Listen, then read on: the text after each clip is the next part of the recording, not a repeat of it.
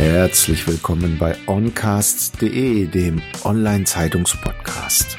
Hier geht es um praktisches Wissen für Ihren Erfolg zum Mitnehmen. Sponsor dieser Episode Success.li als Berater und Agentur mit dem richtigen Softwarewerkzeug neuen Erfolg erreichen. Mehr dazu unter success.li. Mein Name ist Thomas Schmidt und ich bin Ihr Podcast-Host und seit mehr als 30 Jahren Experte für Digitalisierung von Geschäftsprozessen. Los geht's mit dem Business Talk. Ja, herzlich willkommen zum Online-Zeitungs-Podcast. Heute freue ich mich sehr auf Thomas Landsberg. Wer er ist und was er so tut, das kann er uns selber sicherlich jetzt selbst erzählen. Lieber Herr Landsberg, ich freue mich sehr auf das Gespräch. Können Sie uns ein bisschen mitnehmen, wo Sie hergekommen sind und wie Sie zu dem geworden sind, was Sie geworden sind? Ja, herzlichen Dank für die Einladung, Herr Schmidt. Ich freue mich da sehr drüber und gebe gerne auch so zum Einstieg mal ein paar Infos zu mir. Thomas Damran Landsberg, bin 53 Jahre und geboren in der früheren Bundeshauptstadt Bonn. Von meinem beruflichen Werdegang äh, habe ich ursprünglich meine Ausbildung zum Bankkaufmann genossen, habe dann ein betriebswirtschaftliches Studium absolviert und habe viele Jahre als Spezialist und später auch Führungskraft gearbeitet in einem großen Bankkonzern. Und äh, das war so der betriebswirtschaftliche Karrierepfad sozusagen. Und äh, parallel dazu habe ich ähm, vor ja, ich würde sagen, schon fast 25 Jahren angefangen, mich mit ähm, Themen rund um Mensch und Persönlichkeit zu beschäftigen. Habe dann im Lauf der Zeit verschiedenste Coaching-Ausbildungen absolviert, ähm, habe vielfältige Zertifizierungen auch im Bereich der Persönlichkeitsanalyse und habe so aus erstmal aus eigenem Interesse und auch dem Bedürfnis danach so mich und meine Gesundheit besser aufzustellen, äh, mich mit ganzheitlicher Therapie beschäftigt und habe dann nebenberuflich auch eine therapeutische Zulassung ähm, erhalten und habe seit ja bestimmt 15 Jahren auch Praxiserfahrung in ganzheitlicher Therapie und darüber hinaus hm, ja, meditiere ich schon sehr lange. Ich habe eine Ausbildung als Qigong-Lehrer absolviert. Das ist äh, so eine der Säulen aus der traditionell chinesischen Medizin und habe da schon viele Jahre, weit über 20 Jahre Erfahrung als Praktiker und auch als Lehrer im Bereich ja Achtsamkeit. Und mh, hm, das ist vielleicht auch so ein bisschen ein, ein Alleinstellungsmerkmal in Anführungsstrichen, dass äh, ich so im Lauf der Zeit hat sich für mich dann auch der Kreis geschlossen, diesen betriebswirtschaftlich-kaufmännischen äh, Bereich mit dem Thema Achtsamkeit zu verbinden, so wie ich es auch in meinem eigenen Leben praktiziere und so, hm, ja, bin ich im Grunde zu dem gekommen, was ich heute tue. Lassen Sie uns mal ein bisschen über das, was Sie vielleicht selber auch erlebt haben oder auch viele Menschen erleben, in Unternehmen sprechen. Also ich habe immer so einen schönen Satz dazu. Wen gibt es eigentlich, der Sie in einem Unternehmen verheizen kann? Ja, das ist man selbst, weil man vielleicht auch in einem Hamsterrad steckt. Was würden Sie denen denn empfehlen, da rauszukommen? Das ist im Grunde schon genau der, der Kern dessen, ähm, was, was mich in meiner Arbeit äh, umtreibt, nämlich das Thema Hamsterräder und äh, tägliche Routinen, die uns ja auffressen und äh, wo wir uns ja, Sie sagen, auch selber verheizen, auch natürlich ein Stück weit dann verheizen lassen, weil wir nicht wissen, welchen Einfluss wir überhaupt nehmen können, oft auch vielleicht hilflos sind, habe ich selber auch in meiner Karriere an vielen Stellen erlebt. Und ähm, für mich ist ein ein Schlüssel äh, zu lernen aus diesen ähm, aus diesen Hamsterrädern und den auch oft negativen Glaubenssätzen auszusteigen. Und da ist für mich ein wesentlicher Schlüssel äh, tägliche Gedankenhygiene. Damit fängt das an. Für mich ist ein ja wesentliches, äh, man nennt das das Soft Skill, zentrales Soft Skill, äh, in der Lage zu sein, sich selbst zu managen. Ja, Selbstmanagement heißt immer für mich Energiemanagement und ein wunderbarer Weg ähm, ist eine tägliche Achtsamkeitspraxis, um eben über eigentlich leicht anwendbare Verfahren, die mittlerweile auch alle sehr gut erforscht sind und man die, die positiven Wirkungen auf ähm, Geist und Körper ähm, schon, schon kennt und auch wissenschaftlich schon nachgewiesen hat. Es geht aber am Ende darum, es auch tatsächlich anzuwenden und äh, einen Sinn darin zu sehen, ähm, sich selber zu managen und äh, aufmerksam und achtsam mit sich umzugehen. Und das ist der Weg, ein sehr guter Weg, ähm, rauszukommen aus genau den von Ihnen beschriebenen Teufelskreisen, die natürlich auch uns unglaublich viel Energie rauben, was wir häufig gar nicht mitbekommen in der Situation, uns dann nur wundern, dass es uns eben nicht gut geht und wir nicht gut abschalten können und energielos sind oder einfach auch in einem nicht guten mentalen Zustand sind. Und da kann man jede Menge tun, um sich da besser aufzustellen, um, um auch aktiver sich selbst handeln zu können. Und das ist ein, ein, ein Kern meiner Arbeit, sei es mit Einzelpersonen oder auch eben in Unternehmen, in Teams oder eben auch Kulturwandel herbeizuführen, dass ja dieser Geist sich auch durchsetzen kann, weil das ist Zeitgeist. Das ist jetzt nichts Abgehobenes mehr, sondern das ist gerade an vielen Stellen in großen Konzernen auch ein Riesenthema. Man spricht da von einem Megatrend, der Megatrend Achtsamkeit. Wurde vorher noch, als ich damit anfing, immer etwas belächelt. Ja, so einfach kann es doch nicht sein. Und naja, das machen wir mal, wenn wir Zeit haben. Ja, und mittlerweile äh, hat es an vielen Stellen im, im Business, in der Wirtschaft, im, im Leben vieler Menschen Einzug gehalten. Und das begleite ich sozusagen und helfe dabei, das lebbar zu machen. Ne? Es bringt also nicht, nicht viel, jetzt einfach ein Buch zu lesen. Das kann hilfreich sein, aber am Ende des Tages geht es darum, es zu tun und ähm, einen Weg zu finden, es in den Alltag zu integrieren. Mhm. Apropos tun, hätten Sie denn ein Beispiel, wie solch eine Achtsamkeitsübung aussehen könnte?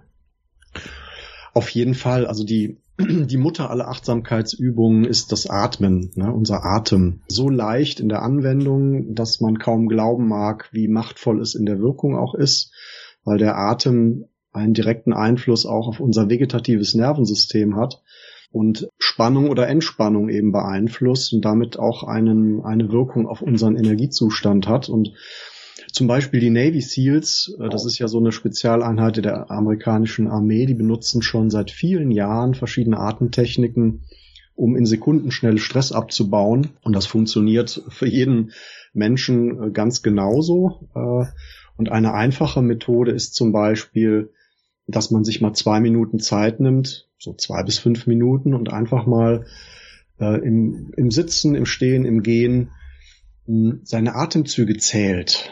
Also einfach mal bewusst das Ein- und Ausatmen zählt. Einmal ein- und einmal ausatmen ist dann eine Eins und äh, ohne es auszusprechen, sondern einfach mental in Gedanken zählt, immer bis zehn. Und wenn man diesen Zyklus bis zehn abgeschlossen hat, fängt man wieder bei eins an und zählt wieder bis zehn und so weiter. Und wenn man das ein paar Minuten gemacht hat, vielleicht sogar schon nach einigen Sekunden, tritt einfach eine höhere Ruhe ein in den Gedanken, weil in dem Moment ist das das Wichtigste, äh, im Hier und Jetzt zu sein und einfach nur den Atem wahrzunehmen und die Atemzüge Züge zu zählen. Und das führt automatisch dazu, dass man aus, aus den Gedanken rauskommt. Am Anfang schweift man nochmal hier und da ab. Und wenn man das merkt, fängt man, zählt man einfach weiter. Und das ist eine ganz einfache, wunderbare Möglichkeit, im Grunde in Sekundenschnelle sich zu beruhigen und sich wieder zu erden und aufs Wesentliche zu konzentrieren. Also das Kopfkino mal ausschalten. Genau, man schaltet es. Also es ist im Grunde, das Spannende ist, dass wenn man anfängt, sich mit Meditation und Achtsamkeit zu beschäftigen, denkt man, dass das Ziel ist, nicht mehr zu denken. Und das ist natürlich ein Irrglaube. Wir sind nicht in der Lage, nicht zu denken. Dafür ist unser, dafür ist ja auch unser Verstand da und unser Gehirn viel zu stark. Es es hilft halt dabei, die Gedanken auf ein, auf ein Gleis zu setzen, äh, das wenigstens neutral ist. Ne? Und über die Beschäftigung des Zählens, während man atmet, die Atmung alleine hat schon eine Wirkung, positive Wirkung auf das äh, Nervensystem. Und dann eben den Verstand zu beschäftigen, indem er mit Zählen beschäftigt ist, dann steigt man eben parallel gleichzeitig aus diesen Hamsterrädern aus. Das klingt sehr leicht, ist es auch im Grunde. Probieren Sie es mal aus. Sie werden dann merken, ja, es braucht auch da ein bisschen Übung, weil die Gedanken halt dazu neigen und so sind wir im Alltag konfiguriert, sich immer wieder zu verzetteln und zu verteilen. Und über diesen einfachen Trick fängt man sich selber wieder ein und bleibt in einer ja, wie soll ich sagen, äh, risikolosen Gedankenschleife, die hilft zu entspannen. Mhm. Jetzt lassen Sie uns das Thema ein bisschen verlassen und ein wenig eingehen auf äh, Leadership Excellence, also wirkungsvolle Führung durch Achtsamkeit. Was verstehen Sie darunter?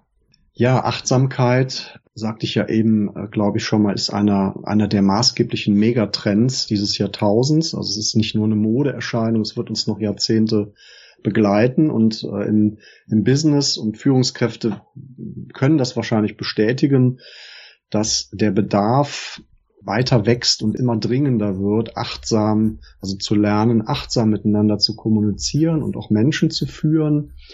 Allein daraus schon resultierend, wenn man sich äh, in, in, in Unternehmen, in Konzernen die Krankenstände anschaut, die sehr hoch sind, hohe Burnout-Raten, wenn man sich Zufriedenheitsbefragungen anschaut, die meistens verheerend sind und damit einhergehend auch Fluktuationsraten in Unternehmen, dass also Leistungsträger dann äh, weggehen und das Unternehmen verlassen, hat das alles natürlich verheerende Wirkung. Das weiß man schon lange auf Produktivität, Erfolg oder Außenwirkung. Und mittlerweile ist es ja auch so, dass Unternehmen Probleme haben, äh, junge Talente und Leistungsträger überhaupt noch zu finden und zu begeistern für ein Unternehmen, weil die äh, schon so reif sind und, und auch äh, ja, Erwartungen, ganz klar Erwartungen äußern, was sie erwarten von einem Unternehmen, auch an eine Kultur des Geführtwerdens, äh, Menschlichkeit, an, an äh, Entfaltungsmöglichkeiten und so weiter, dass hier ein enormer Bedarf besteht und in den klassischen Strukturen und Denkmustern Ratlosigkeit herrscht. Ne? Man merkt, mit den alten Modellen kommen wir nicht mehr weiter. Hier ist Veränderungsbedarf und die neuen Modelle, und da gehört Achtsamkeit als ein Megatrend eben dazu. Wie wollen wir überhaupt miteinander umgehen? Wie, wie müssen eigentlich Menschen mit sich selber umgehen, um, um künftig erfolgreich sein zu können? Ist ein Riesenbedarf da. Und das ist einfach Kern meiner Arbeit, dabei zu helfen. Wie kann man das, was Achtsamkeit umfasst, und das ist nicht in zwei Sätzen erklärbar, das ist schon ein sehr weites Feld. Wie kann man das lebbar in einem Unternehmen installieren? Lebbar heißt also weg von einer Metaebene des Beschreibens. Ne? Mittlerweile spricht ja jeder, das werden Sie vielleicht auch mitbekommen, über Mindset und Purpose und Vision und was auch immer. Und wenn man dann genau hinschaut und hinhört, dann wird das oft einfach nicht gelebt. Es sind Worthülsen, leere Worthülsen. Und es geht in meinen Augen darum, greifbar und lebbar diese Dinge zu implementieren, dass sie wirklich in einem Business-Alltag anwendbar sind und man nicht erstmal einen Monat in ein Kloster muss zum, zum Meditieren, sondern die Dinge sind wirklich umsetzbar am Arbeitsplatz und, und darum geht es. Äh, Achtsamkeit mit all dem, was es bedeutet, aufmerksam mit sich und anderen umzugehen, ja, und auch zu schauen, dass man selber in einer Art von Ausgleich, Balance ist. Es nützt nichts, wenn die Führungskräfte am Limit sind und am Rad drehen. Und das ist an vielen Stellen so, durch, durch zu hohen Workload, durch nicht wertschätzende mh, Kommunikationskultur kann natürlich eine Führungskraft auch nicht achtsam und wertschätzend führen, wenn sie selber in Not ist und auch eben dieses Selbstmanagement hinzubekommen, für sich selber zu sorgen und aus dieser Ruhe und höheren Balance heraus dann zu schauen, wie kann ich, ich sag mal jetzt Gutes tun, für meine Mitarbeiter und damit auch für mein Unternehmen, damit die leistungsfähig sind und erfolgreich arbeiten können. Mhm. Also work smarter, not harder könnte man ja als Oberbegriff dafür verwenden. Mhm. Ja, das, das, das trifft's ganz gut. Wobei ähm, es nicht heißt, das ist auch oft so ein bisschen missverstanden, Achtsamkeit bedeutet nicht Streichelzoo, ne? Und jetzt mhm. schalten wir alle drei Gänge zurück und haben uns alle lieb. Das ist damit nicht gemeint, sondern das heißt, kann durchaus heißen, dass intensiv gearbeitet wird. Die Frage ist, wie tun wir das? Ne? Also es ist, es geht um qualitative, um, um eine Grundhaltung, die einen, einen qualitativen Aspekt reinbringt und eben nicht nur auf Quantität und Output schaut. Und, und gleichzeitig wird weiter auch und muss auch an vielen Stellen durchaus intensiv gearbeitet werden. Ne? Mhm. Wenn Sie jetzt in fünf Sätzen beschreiben müssten, wie denn jetzt ein ideales Unternehmen im 21. Jahrhundert strukturiert sein müsste, unabhängig der Altlasten. Zum Beispiel, Sie müssten eins auf der grünen Wiese neu aufbauen. Wie müsste das aussehen im Idealfall? In fünf Sätzen. Also ja, also es ist vielleicht ein bisschen illusorisch, aber machen Sie mal. Würde mich sehr interessieren. Übergeordnet äh, braucht es sicherlich äh, eine Vision im Sinne von einen Sinn, Unternehmenssinn, der in meinen Augen ähm, das Thema Mensch, also was können wir für die Menschen tun, beinhalten muss, aus meiner Sicht. Ne? Also den Mensch im Fokus. Und Mensch heißt Führungskraft, Mitarbeiter, aber auch noch selbstverständlich auch der Kunde und die Umwelt. Das zweite ist in meinen Augen eine dementsprechende Führungskultur über alle Hierarchieebenen, top-down. Es, es, müssen alle im Grunde diese Kultur mitleben und auch bereit sein, ähm, dieses Weltbild und Menschenbild mitzutragen. Da kommen wir an den dritten Punkt. Aus meiner Sicht braucht es dann schon sehr früh auch ähm, den HR-Bereich an der Stelle, die Personalentwickler, die auch eine, eine adäquate Personalauswahl treffen, damit Menschen eben nicht gegen den Widerstand äh, in, in so einer Geisteshaltung unterwegs sind, sondern sagen, hurra, endlich, toll, das will ich, genau das will ich mit unterstützen. Dann braucht es natürlich auch äh, die entsprechenden Mitarbeiter, die auch das wollen und bereit sind, nicht nur in einer Konsumhaltung zu nehmen, sondern eben auch etwas zurückzugeben und, und diesen Geist auch mitzutragen. Ne, nur Führungskräfte, die entsprechend führen, reicht nicht. Es braucht ja auch Mitarbeiter, die das mitgehen. Führen und folgen ist immer das, äh, das Erfolg, Erfolgsrezept sozusagen. Und das fünfte ist, den Raum zu schaffen, und das gilt es eben individuell zu klären, wie ist das möglich, dass ähm, immer wieder Reflexion möglich ist, dass das eben, dass das bewusst ähm, eingebaut werden kann in, in, in den äh, üblichen Ablauf, Reflexionspausen, wo man, wo man wirklich sich mal zurücknehmen kann und zwar legitimiert und nicht, ja, machen Sie das mal in Ihrer Freizeit, da haben wir keine Zeit zu, Sie müssen arbeiten, sondern wirklich als ein, ähm, als eine feste Institution Ruhepausen einzubauen, in denen das System sich neu konfigurieren kann und man auch professionell reflektieren kann. Das wären so, also fünf Parameter, wo ich sage, wenn, wenn das äh, installiert wird und berücksichtigt wird, da ist man schon einen Riesenschritt weiter. Ja, vielen Dank, lieber Herr Landsberg, für das Gespräch. Jetzt sind wir leider schon am Ende. Gibt es denn irgendwelche Bücher, die Sie auf Ihrem Lebensweg begleitet haben oder inspiriert haben, die Sie mit uns teilen möchten? Auf jeden Fall aus einer langen Literaturliste. Wenn ich da jetzt mal ein paar rauspicken sollte, äh, die mich besonders inspiriert haben, da gibt's ein Buch, ähm, das nennt sich Liebe, die Bestimmung des Menschen von äh, dem Autor Steve Dölger und da geht es um die Bedeutung der Liebe. Also sei es im inneren Dialog mit sich oder auch noch weiter gefasst, äh, ohne da jetzt schon Geheimnisse zu verraten. Und meine Überzeugung heute ist, im Kern allen Tuns oder Nichttuns geht es immer um die Bedeutung des Aspekts Liebe. Das ist meine persönliche Überzeugung. Ein weiteres Buch, was mich geprägt hat, ist das Tao der Physik von Fritjof Capra.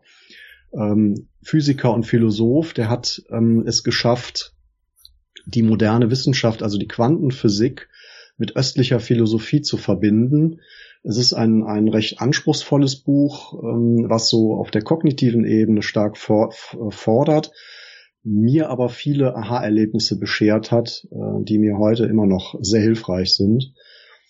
Äh, ein weiteres Buch ist Schicksal als Chance von Thorwald Detlefsen, ist ein bestimmt 40 Jahre alter Bestseller, der mich persönlich inspiriert hat äh, zu einem ja konstruktiveren und sinnerfüllteren Umgang mit mir selbst und mit dem, was mir so begegnet.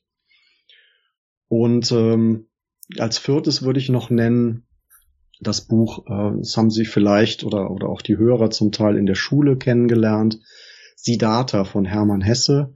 Das ist ja auch schon fast 100 Jahre alt, glaube ich.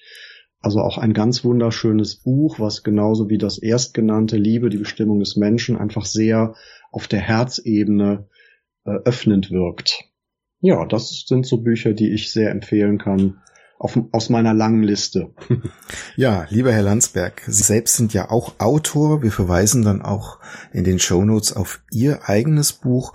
Und ich bedanke mich sehr für das Gespräch und wünsche Ihnen viel Erfolg. Herzlichen Dank, Herr Schmidt. Das gleiche für Sie. Danke. Hat es Ihnen gefallen? Lassen Sie mich wissen, was Ihnen diese Episode gebracht hat, zu was Sie inspiriert wurden oder was Sie mit diesem Wissen jetzt anfangen werden. Gehen Sie dazu jetzt auf tutom.de, also die Ziffer 2 tom.de und kommentieren Sie diese Episode jetzt auf LinkedIn. Vernetzen Sie sich mit mir und verpassen Sie keine weitere Folge des Oncast Podcast. Ihr Thomas Schmidt.